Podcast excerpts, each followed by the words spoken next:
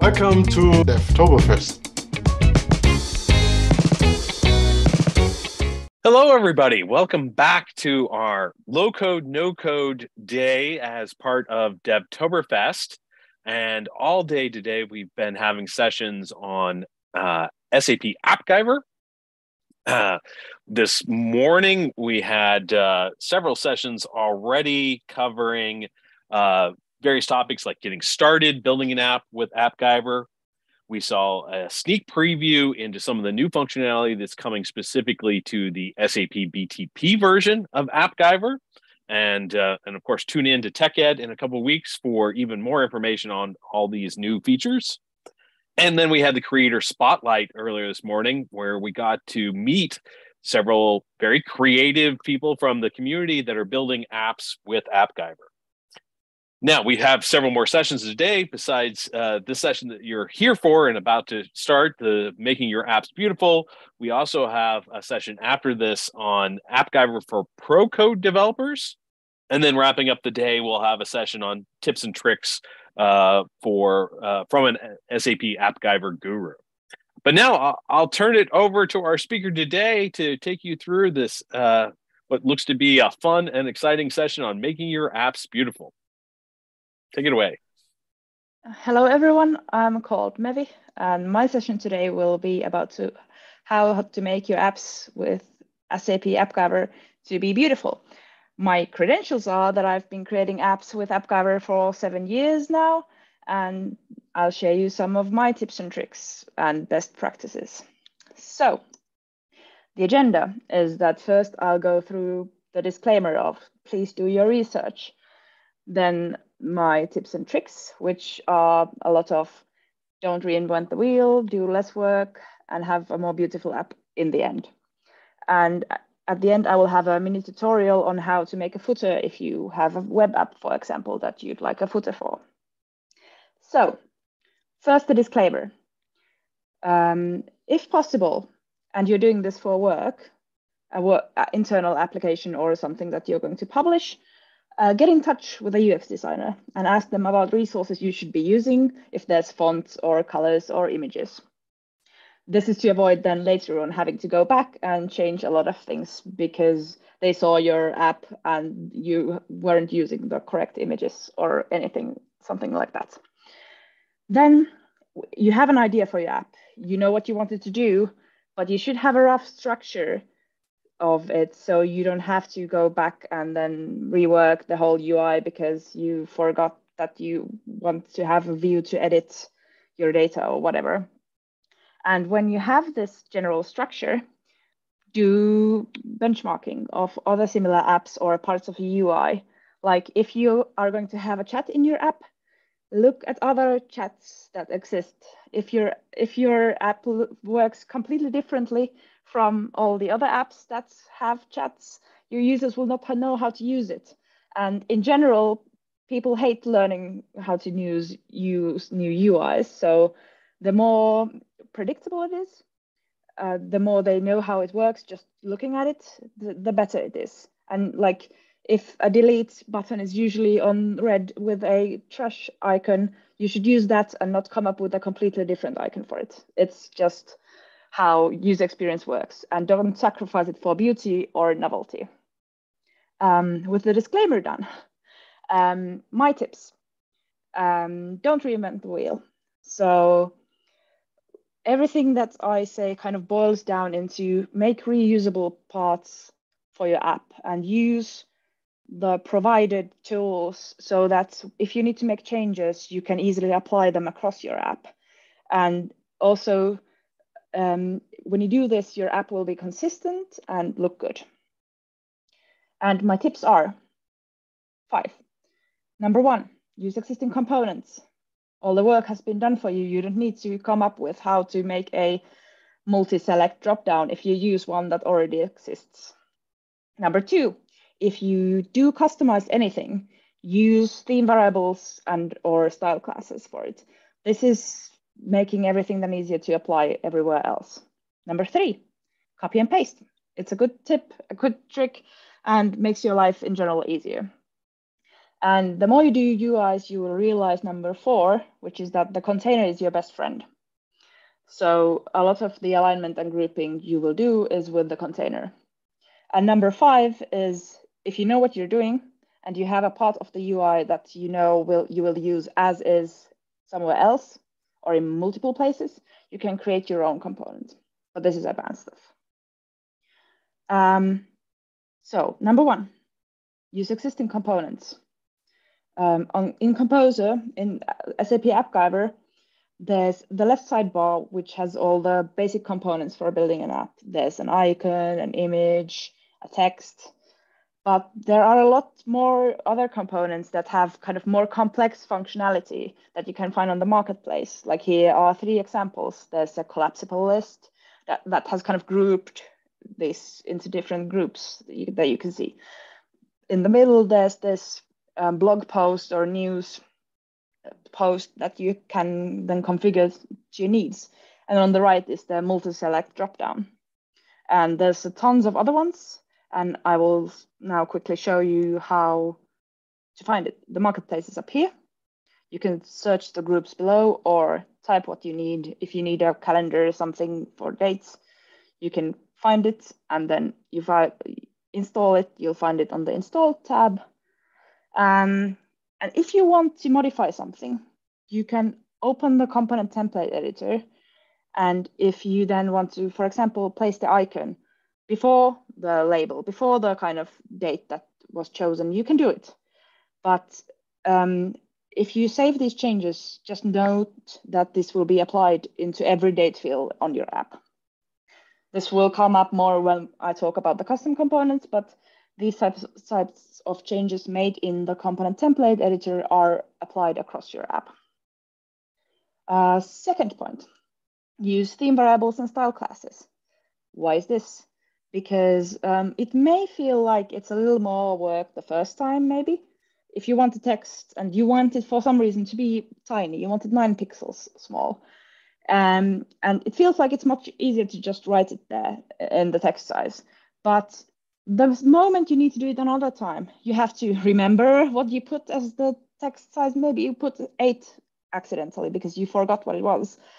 So use a theme variable. Put a theme variable to be then the eight, eight pixels you need or nine pixels you need. And so then if you wanted the same text size somewhere else, you can just use the theme variable again, or even better, make a style class for it. Um, and my recommendations is everything style related, everything on the style tab, you should use a theme variable for it, and preferably a style class. Um, so, but not for the stuff on the layout, layout tab necessarily. That one doesn't need it, but styles, please. And you can find all the theme related stuff under theme from the top navigation. Um, and here I'll show you the style classes and how they work.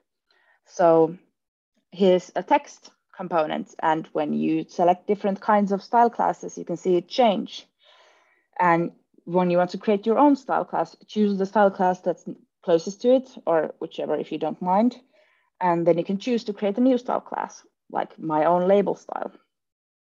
When you have the style class, you can go and edit it and change an angry color, for example, and have a bigger font size and maybe even change the font to a monospace one instead of the primary font. And now then when you drag another text here and choose the new label style, I forgot to override the changes here. So I have to go back and press override. And here, now the changes are applied to both of them. And similarly, if you go now to change the text color here, it will then, after the override, apply to both. So this is how to use the style classes. And then if you have a label, for example, in one place of your app, and then you want it to be a different color or a different font size or whatever, you can then easily change it everywhere if you use, use the style class. This is the hindsight 2020 if you didn't do it before you have to change it. So I recommend it to you to begin with. Um, then copy and paste. This is a very simple thing that you might not know or might not have noticed is that if you use your operating system shortcut for copy and paste, you can copy and paste components. This also applies for logic. It has some limitations, like you can't as easily paste logic from an app to a different one, for example. But if you have logic on the canvas, logic canvas of a component, you can also do that. But that's not the topic of this, this session, so just keep in mind, you can try it out. Um, number four, container, your best friend. Um, anything you need kind of aligned or grouped in your UI will be via containers. This is basically if you want anything else than everything just being below each other. If you want something horizontally aligned, like the image and text here, but then you want the text and icon to be below each other, you will have another container for it. And in a regular, in a normal UI, a complex one that has a lot of things going on for it, you will usually have a bunch of containers just nested inside each other. And that's how it goes. You will get to know the container very well as you go forward. So get very familiar with how it works. It will help you later on. For the advanced stuff, we will have number five, which is creating your own components. Um, and as I said, because this is all the changes you do in the template editor, which is kind of what you go into when you create a new composite component, um, are applied to all of the instances of that component. You kind of have to know what you're doing when you're creating a component. But this is very useful when you do have stuff, for example, that you want logic. You want um, in the later example of the footer, you want to have social media icons that work the same, exact same across your app. You want the social media icon for Twitter to open the Twitter for your company. And if, if, if it changes, if you have to change the URL, you want the change to apply the same to all of the footers in your app. So in that case, it might make sense to make a, this custom component. Or the other other situation is if you have if you have, for example, data you want to handle or anything else. But um, if you want to use these components, and it might be useful if you are doing a more complex app, please check out the documentation for more information about this. Next, I will go into my small tutorial about the footer. I will kind of cover the topics I discussed before. And also I will shortly show using system variables via formulas and how to do absolute positioning on a page. Um, here to start with, I'm using kind of the page I was using before. I just added a button just so you can see when I'm going to change the colors. And I made the kind of canvas a little wider by going from the left top corner, the iPad Air Mini is the width that I have chosen now. But here, so I'm going to go to the theme now. I want new brand colors for my app. I'm going to go with purple. I want the purple as the primary color and a lighter purple as the primary background. And what you see here is that it's immediately applied to the button and icon. And if I want to change the font, for example, I will go to the theme variables. I will go to font family and the primary font, which is used in texts and buttons and so forth, and change it. And now it's changed in all the components. I didn't have to go through them. Now I'm gonna go into doing the footer component itself. And I will choose a base for it. So as the container style, I will choose the secondary card, mostly because it has the paddings already that I kind of want for the footer. And now I don't have to set them separately. So I will go and edit the secondary card. I will have a nice pink background and no rounding. And now I will make a new style, not overwrite it, because I don't want the secondary card to change. I just want a new one. And then I pick a, I'm picking a label here and putting a company logo, in which this case, this is just a placeholder image. And since it's huge, I want it to be smaller and I'm picking 100 pixels as the weight width here. Then um, the, I was kind of justifying the components to left and right because I want the logo to be on the left and the other stuff on the right. So I'm putting them away from each other, but nothing immediately happens. And this is because this container has the width of grow to full width. Oh, sorry, I skipped into the beginning. I have to find where I am again, uh, somewhere here. Um, I have put it to fit content, so it's not the full width anymore. And now I'm going to go into, well, maybe this is a copyright text. For example, the copyright of your company this in this year. And these are maybe then the social media icons. I'm just going to use the star, but there's several social media. So I'm putting just several of them, but I want them aligned horizontally like this. Now, if you can see the text is still kind of not aligned the way I want it. So I'm putting it to align to the right. And this is kind of still on the top half. So I want it aligned to the middle and I do it from here. Now the footer is ready, but it's not placed correctly. So I'm going to go to the absolute positioning now. I want it positioned on the bottom. So I'm putting zero pixels there and changing the positioning to absolute. And I also need to put the left positioning because the page has a padding of 16, I think. Um, and now I'm putting the stretch to viewport. The viewport height is because um, by default, the page, this page, it doesn't have a lot of content right now. It has only like two text and a button. So on a normal screen, this wouldn't be the full height. That's why the footer was kind of in the wrong place on top of the button. But because I want it at the bottom of the page, I'm going to set the viewport to stretch, uh, stretch to the viewport height, the whole app. And this is done under the page layout, as you can see here. Now it's looking otherwise correct, except um, it's not the right width. Like I wanted the width of the viewport, but because it's currently grow to width and as a positive absolute thing, it doesn't know anything around it. So it doesn't know how big it should be growing. So I have to set a specific width for it.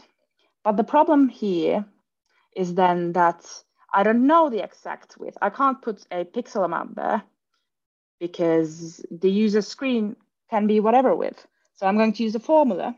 Here I find it under this lightning bolt icon. And I'm going to use a system, oops, sorry, not doing great with the video. Um, a system variable here.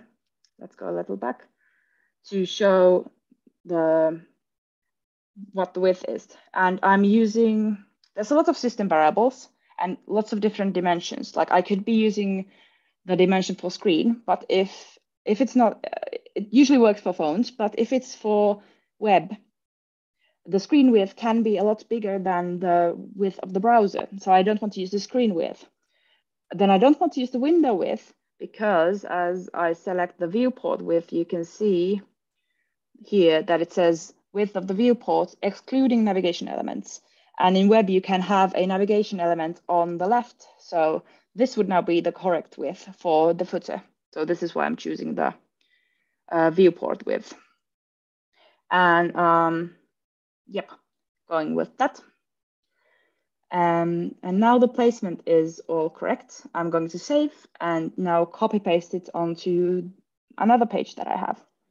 And just to show you again, the kind of the power of having the style class, I have the style class on the outermost container. So when I edit it on this page, once again, I select a different background color for it, this time white, and overwrite it. So now it's applied, the same change is applied on the other page. So right here, it's also white. Um, and then if I later on need to change something, like I find out that I should be using turquoise instead of purple, I can just go into the themes, change the colors to purple, and it will be applied on the page as it should be. Um, uh, uh, and of course, like I said before, in this case, a custom component might be useful when, when you start doing the logic as well, but that's not covered in this tutorial.